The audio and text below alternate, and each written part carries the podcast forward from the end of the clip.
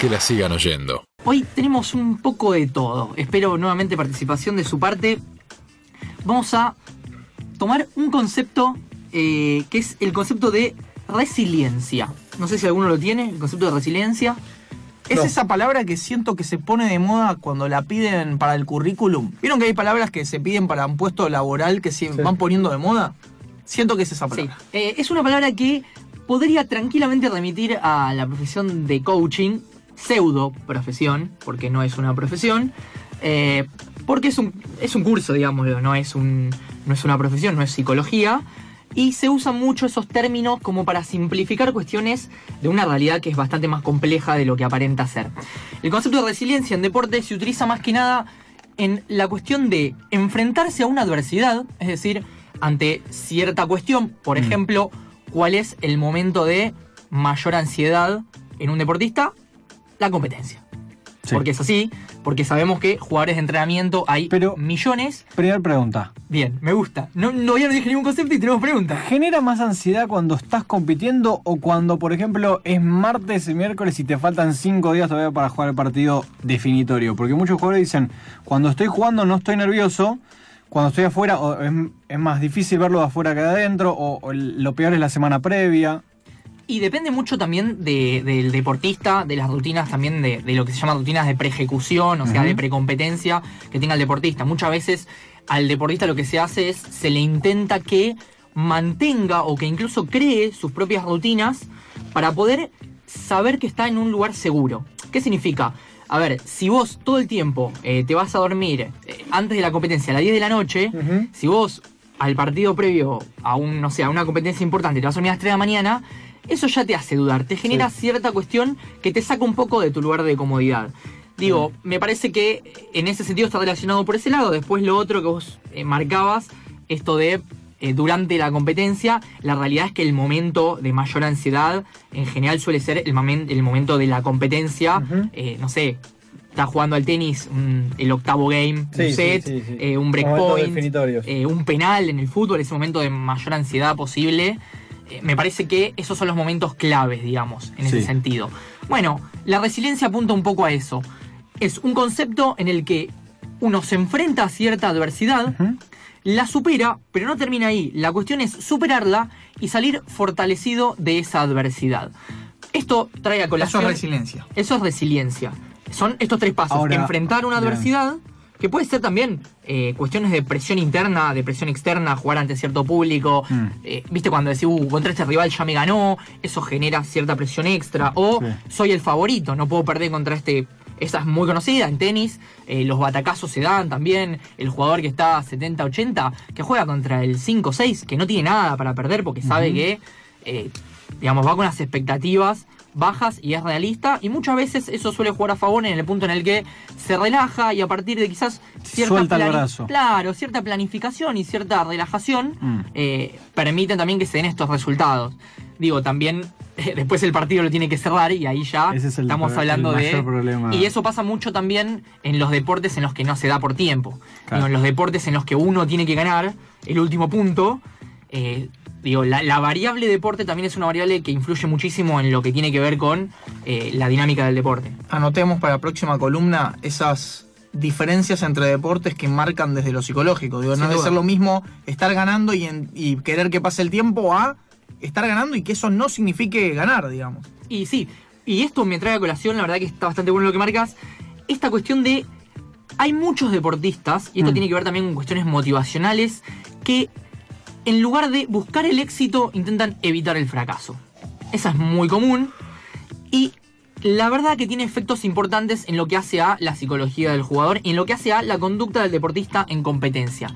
Digo, cuando uno, vamos a poner un ejemplo, si uno en lugar de buscar el éxito y llevar a cabo cierto plan que le permita obtener los resultados o incluso el rendimiento, porque no necesariamente tiene que ser obtener un resultado, a pesar de que no te guste, creo que me gusta. digo, muchas veces eh, esa cuestión lo que hace es que uno se ponga a pensar en las consecuencias negativas que podría tener la no obtención del resultado o el rendimiento. Sí. ¿Qué significa? Por ejemplo, si yo voy a buscar el, el éxito, digo, y llevo a cabo mi plan, puedo estar pensando tranquilamente en, bueno, al punto siguiente, vamos a poner un caso de tenis, eh, le voy a jugar al revés porque viene flojo de revés, eh, o porque yo sé que lo tengo que mover para que no pegue eh, en el lugar, para moverle el centro de gravedad, etcétera, etcétera, por un millón de motivos que en general suelen ser más estratégicos que otra cosa. Digo, ese es un caso, y otro caso es si yo tengo miedo a perder. Es decir, yo quiero evitar el fracaso, no quiero hacer el ridículo. Claro, no perder 6-0, 6-0. Claro, imagínense cuáles son los pensamientos de una persona que quiere evitar el ridículo. Mm. Digo, es bastante complicado. A mí me gusta mucho cuando se habla de eh, la metáfora de las cuerdas. Digo, cuando uno eh, quiere evitar el fracaso, constantemente piensa en, eh, digamos, lo que podría pasar si pierde ese punto, si no llega a ganar, lo que dirían los medios, los padres, aquellos que son significativos. Le vas a tener que cobrar allá en la sesión de terapia, ¿eh? Porque Bueno, está diciendo, se siente que- identificado sí, con sí, todo. sí. Bueno, estos, a ver, como hemos hablado muy, muy en el inicio, eh, la psicología del deporte, por lo menos desde donde yo la veo, en su gran mayoría está basada en lo que es la terapia cognitivo-conductual. Mm. En resumidas cuentas, la terapia cognitivo-conductual lo que dice es que emoción, pensamiento y conducta son tres variables que se interrelacionan y se modifican mutuamente. ¿Qué significa?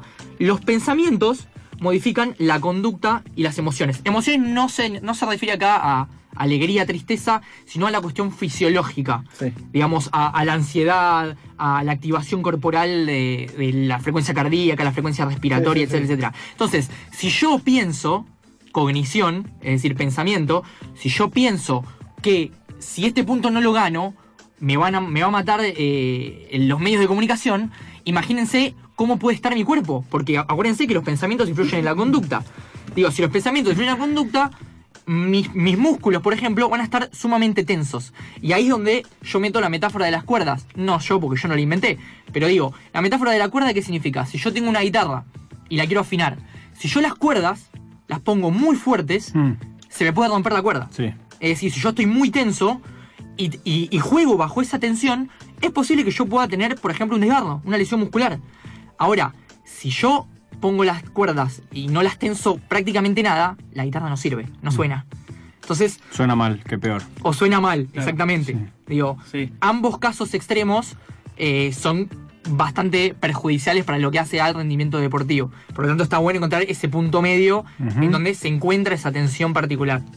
Ahora, en lo que tiene que ver con, con obviamente, con la obtención de un resultado no se va a basar nunca de manera determinista a partir de lo psicológico únicamente.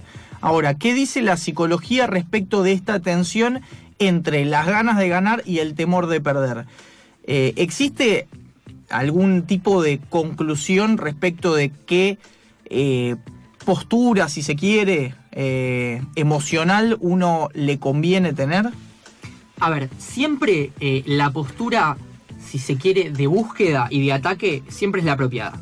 Los jugadores que buscan evitar el fracaso nunca tien- obtienen rendimientos sumamente altos. Además, el miedo te paraliza. Te Digamos, paraliza, De por sí, siempre el miedo nunca te va Absolutamente. Se me acaba de ocurrir un, un ejemplo. ¿Vieron cuando los equipos se meten atrás pero defienden pasivamente? Sí. Que no es que se meten atrás porque achican espacios de manera, entienden que es la mejor táctica posible, sino que se meten Sí. atrás por cuestiones emocionales Sí.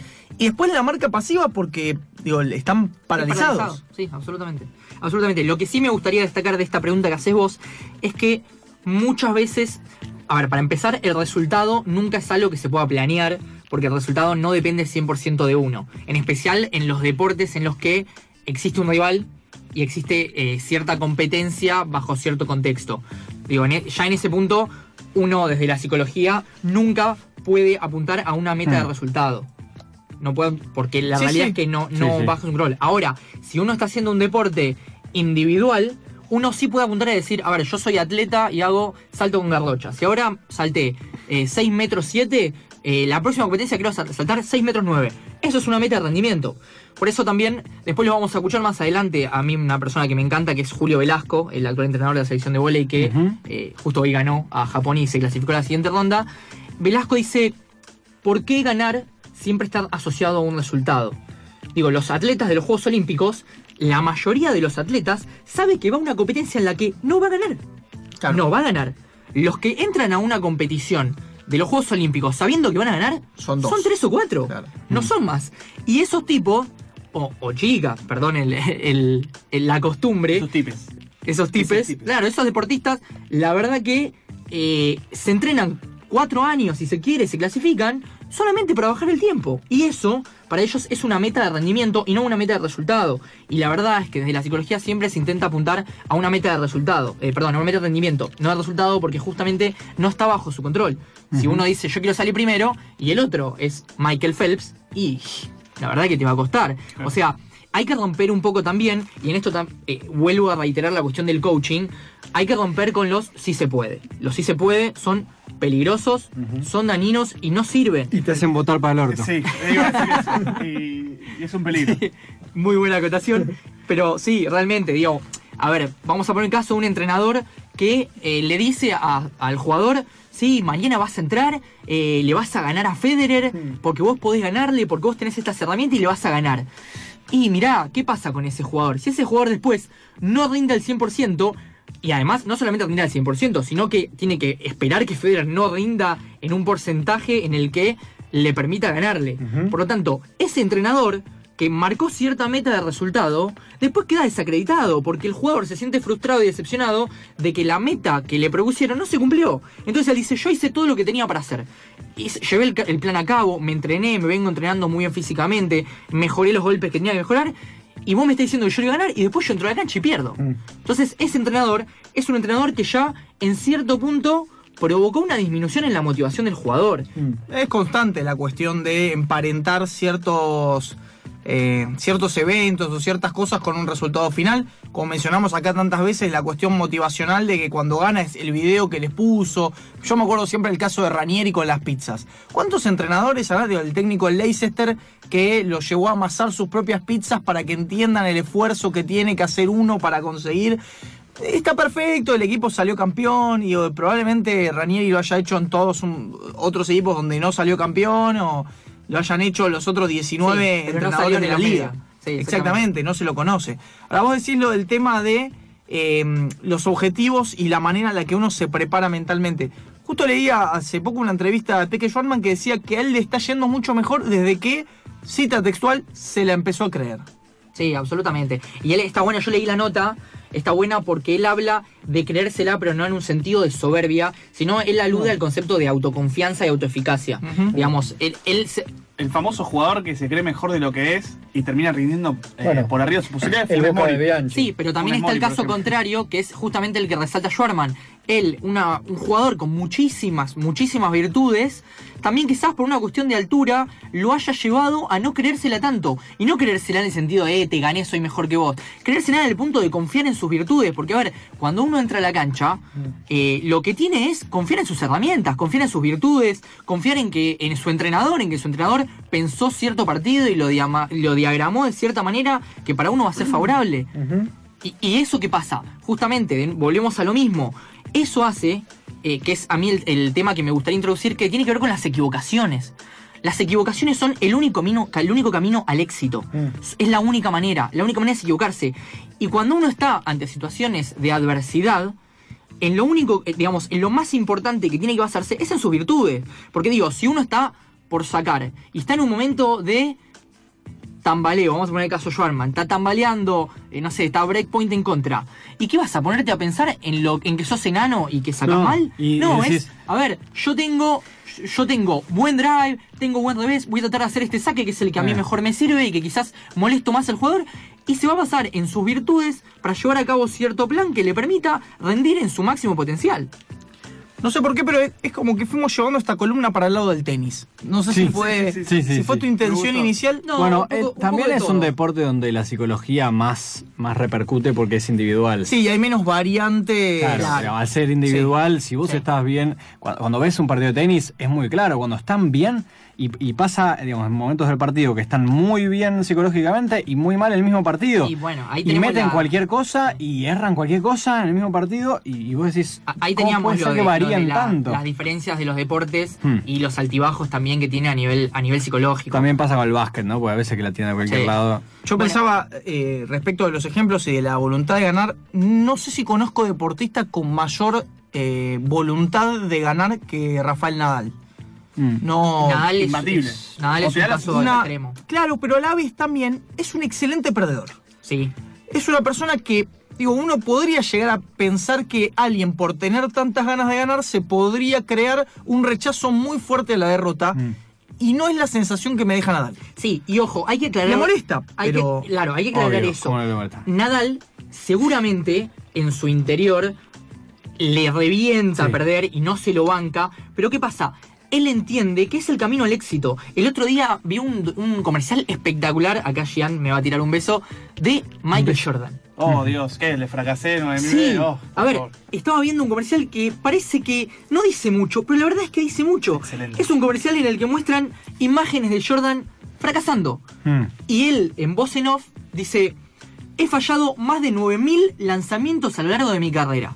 He perdido casi 300 partidos. En 26 ocasiones se me ha confiado el enceste del empate. Y he fallado. He fracasado una y otra vez en mi vida. Y es por eso que tengo éxito. Yo estoy llorando, no se ve, pero. Es, es así. El es creo también, literal. pero por otros motivos. A ver, probablemente sacamos las estadísticas de Jordan y metió mucho más de lo que erró.